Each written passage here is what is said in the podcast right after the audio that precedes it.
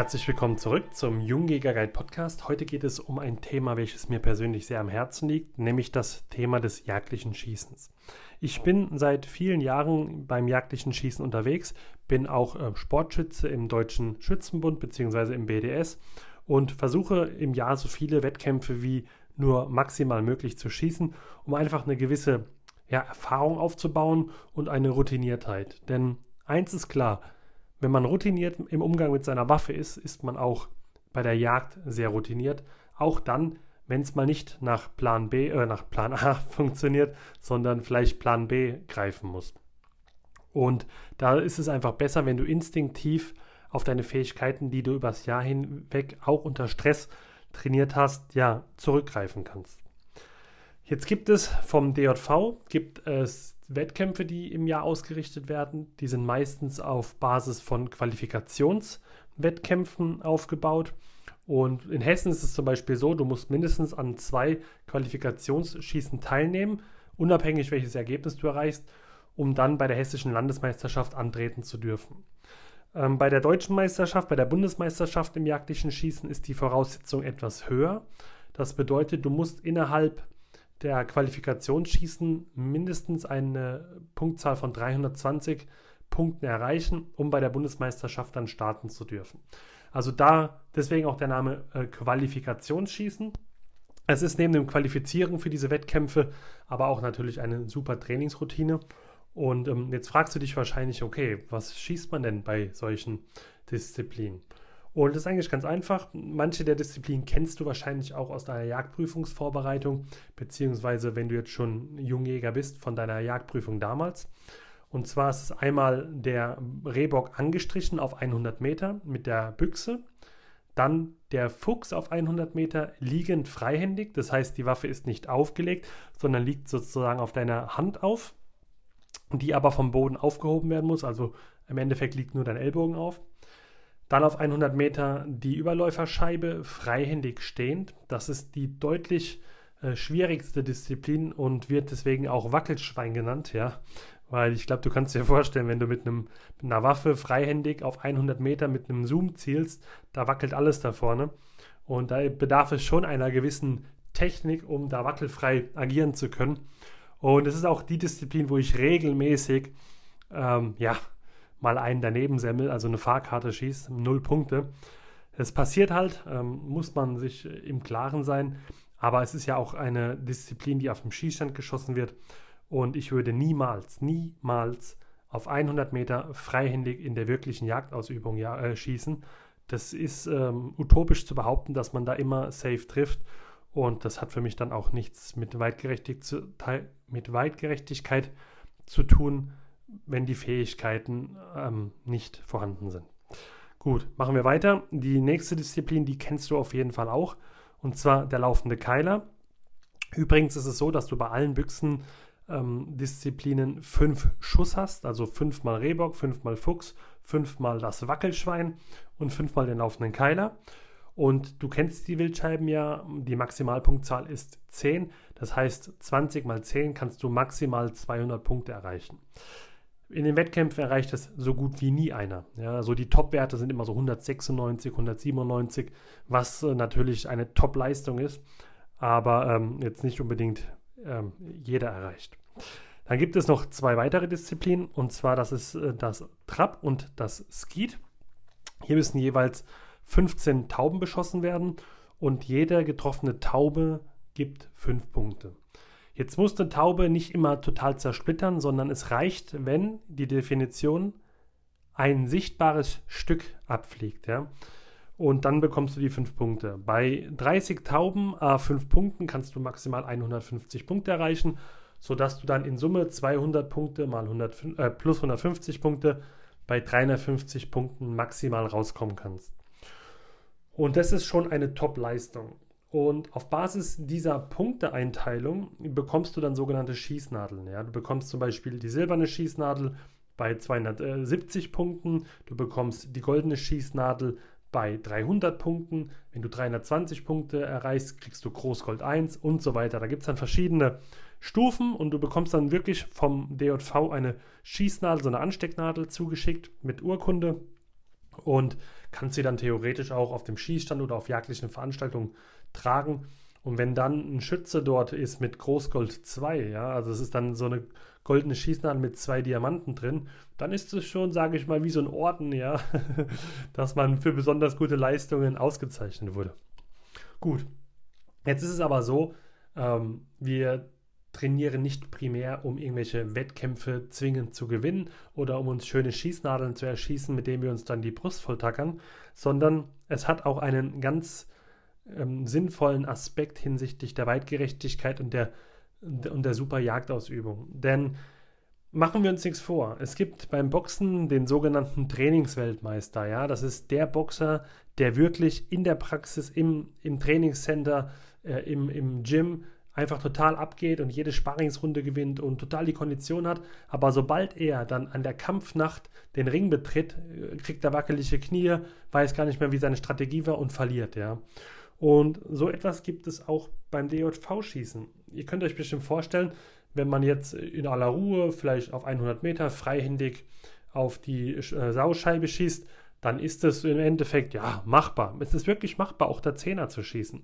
Aber wenn du unter Wettkampfaufregung bist und die Leute stehen hinter dir und gucken zu, dann geht dir die Pumpe. Und ähm, diese, dieses Adrenalin, diese Aufregung in den Griff zu kriegen, ist eine super Vorbereitung, um auch dann tatsächlich in der echten Jagdausübung draußen ähm, das Jagdfieber äh, in den Griff zu bekommen. Ja? Man lernt mit Atemtechnik, man lernt sich zu konzentrieren aufs Wesentliche, man weiß, was zu tun ist. Und das schult einfach die, ja, die Möglichkeiten in der Praxis sauber zu schießen. Deswegen bin ich auch so ein großer Freund davon, dass immer mehr Leute dort äh, anfangen sollten. Ja, jetzt ähm, denkst du bestimmt so, okay, jetzt hat er gerade erzählt von 350 Punkten und ach Gott, äh, 196 bei vier Büchsendisziplinen, das kriege ich ja niemals hin. Ich bin ja froh, wenn ich überhaupt irgendwas treffe. Ähm, da kann ich dir die Angst nehmen. Diese Wettkämpfe sind wirklich sehr, sehr freundschaftlich. Die Schützen, die dort antreten, die wissen alle genau, was das für ein Gefühl ist und was es für eine Leistung ist und dass man da auch teilweise unter großem Druck und Aufregung leidet. Und es ist noch nie vorgekommen, ich habe das noch nie beobachtet, dass irgendjemand ausgelacht wurde, weil er vielleicht nicht so gut getroffen hatte. Im Endeffekt bekommt man sogar eher noch Tipps, so, hey, das hast du gemacht, das hättest du so machen müssen. Also man ist da in einer kollegialen und freundschaftlichen Atmosphäre und es braucht keiner Angst haben, der vielleicht beim Trab nur drei Tauben trifft, dass da irgendeiner sagt, was ist denn das für einer? Das ist nicht so, ja. Das ist eine super coole Gemeinschaft und ich kann es nur jedem raten, geht da einfach mal hin, testet es einfach mal für euch und ähm, habt keine Scheu, dass ihr euch irgendwie blamiert. Da blamiert ihr euch nicht. Der Jäger, der nicht den Weg auf den Schießstand findet, der sollte sich schämen. Nicht der Jäger, der versucht, sein Bestes zu geben und sich kontinuierlich zu verbessern. Weil es gibt einen, einen sehr, sehr guten Spruch, den ich mal gelesen habe. Ein guter Schütze ist nicht immer ein guter Jäger. Ein guter Jäger aber stets ein guter Schütze.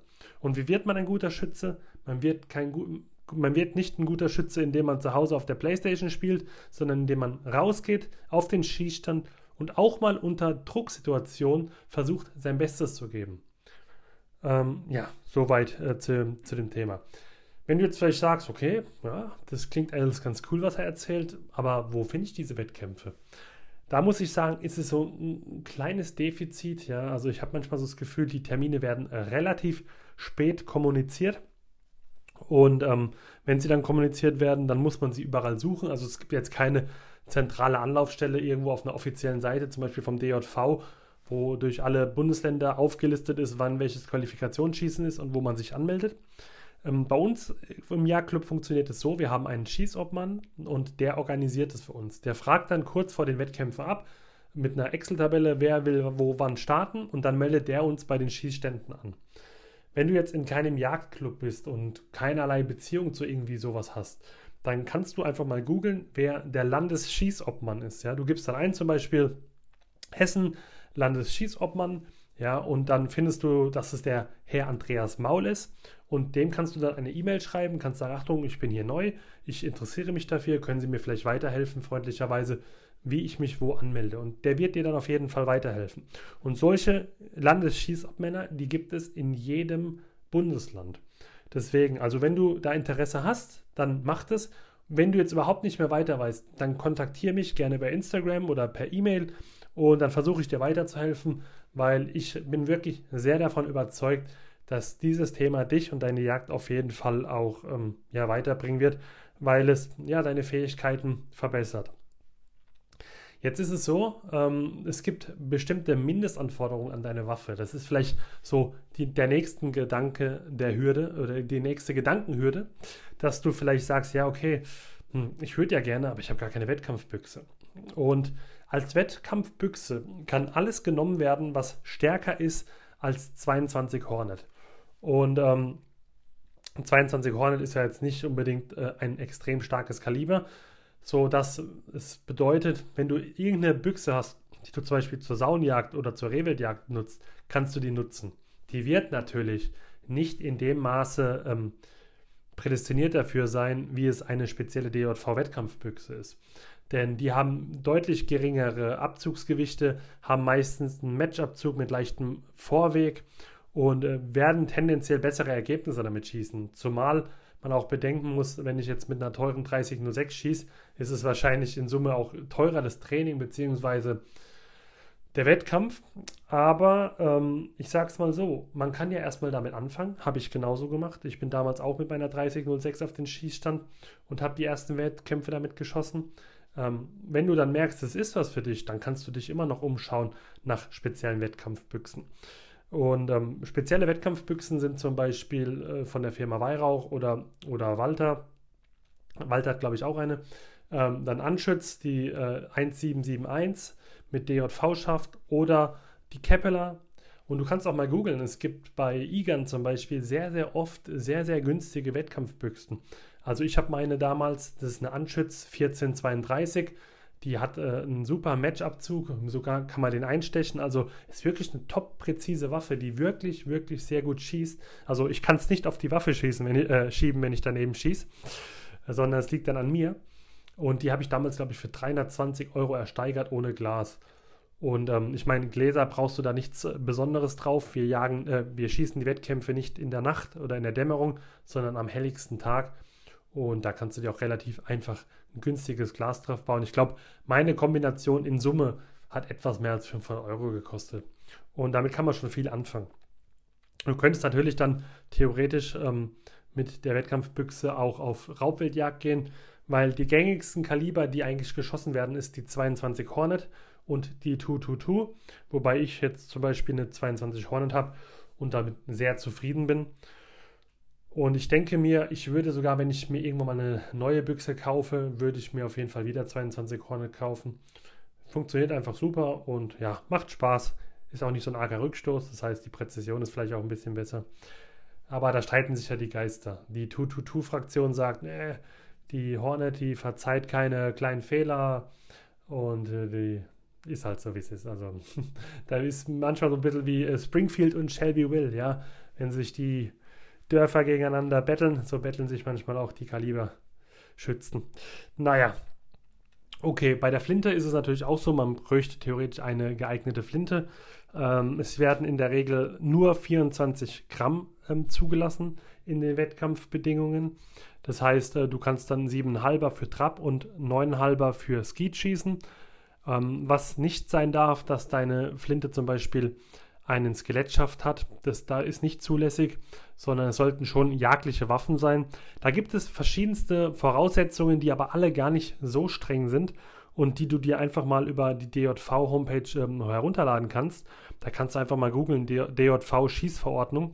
Und da steht auch alles drin. Da steht drin, wie viele Punkte du erreichen musst, um die, ähm, die äh, wie heißt um die Anstecknadeln da zu bekommen, die Schießnadeln oder welche Kaliber zulässig sind, welche Kleidung du tragen darfst und das ist vielleicht auch nochmal was, wo ich darauf eingehen sollte, nämlich das Thema Kleidung. Also bei den Qualifikationsschießen wird tendenziell ein Auge zugedrückt. Bei der Landesmeisterschaft oder bei der Bundesmeisterschaft aber auf keinen Fall. Nämlich, du musst in jagdlicher Kleidung erscheinen. Das kann nicht sein, dass du zur Bundesmeisterschaft antrittst und dort in, äh, in Sportschuhen ähm, stehst, ja, in einer Jeans und einem blauen T-Shirt, wo drauf steht, ich liebe Malle oder sowas. Also das kannst du vergessen, da wirst du nicht starten dürfen und das wäre sehr, sehr ärgerlich. Deswegen versuche immer, dir direkt auch in jagdlicher Kleidung äh, das Schießen anzugewöhnen. Erstens mal gewöhnst du dich natürlich auch mit deiner Technik dann an die Kleidung, weil es macht ja schon einen Unterschied, ob du mal einen Pulli anhast, ob du mal ein Hemd anhast oder ob du eine Jacke trägst. Ja, ansonsten, lange Rede, kurzer Sinn. Ähm, versuch's auf jeden Fall mal aus. Du kannst ja auch für dich in deinem heimischen Schützenhaus das einfach mal trainieren. Wenn du jetzt kein jagdliches Schützenhaus hast, dann gehst du auf den DJV-Shop und da kannst du dir alle, alle äh, Scheiben bestellen. Das heißt, du kannst dir die Bock, die, die Überläuferscheibe oder auch den Fuchs bestellen und dann machst du die einfach mal auf 100 Meter und dann testest du einfach mal. Und ich sag dir, es macht wirklich Spaß. Und ich hatte in der Praxis schon öfters Situationen, wo ich gedacht habe, hey, was war denn das eigentlich gerade, ja? Zum Beispiel, ich habe mal eine Rotte angepirscht und die Rotte hat dann Wind von mir bekommen und ich habe gemerkt, okay, jetzt muss es schnell gehen. Und wollte gerade so meinen Schießstock aufbauen, um die Waffe drauf abzulegen und habe dann auf einmal gemerkt, ne, jetzt beschleunigen sie gerade und wurden hochflüchtig. Und in dem Augenblick habe ich instinktiv meinen Pierstock umgeworfen, die Waffe in die Hand genommen, bin mitgeschwungen und habe die Sau tatsächlich mit einem sauberen Herztreffer erlegt. Und im Nachhinein habe ich mir gedacht, so, was war das gerade? Aber das war genau das, was man mit diesem Training erreicht, nämlich, dass man nicht überlegen muss. Ich habe total instinktiv gehandelt. Ich habe mitgeschwungen, habe die Sau überholt und bin auf Höhe der Teller abgekommen und die Sau lag. Und das ist für mich auch so ein Zeichen, dass ähm, ja eine gewisse Routine im Schießen dich auf jeden Fall auch auf der Jagd weiterbringt. In diesem Sinne, wenn du irgendwelche Fragen hast, zöger nicht, kontaktiere mich gerne, dann bespreche ich mit dir das und versuche dir zu helfen. Und ja, falls du aus Hessen kommst, dann wirst du mich nächstes Jahr auf einigen Wettkämpfen treffen. Bis dahin, viel Spaß beim Trainieren.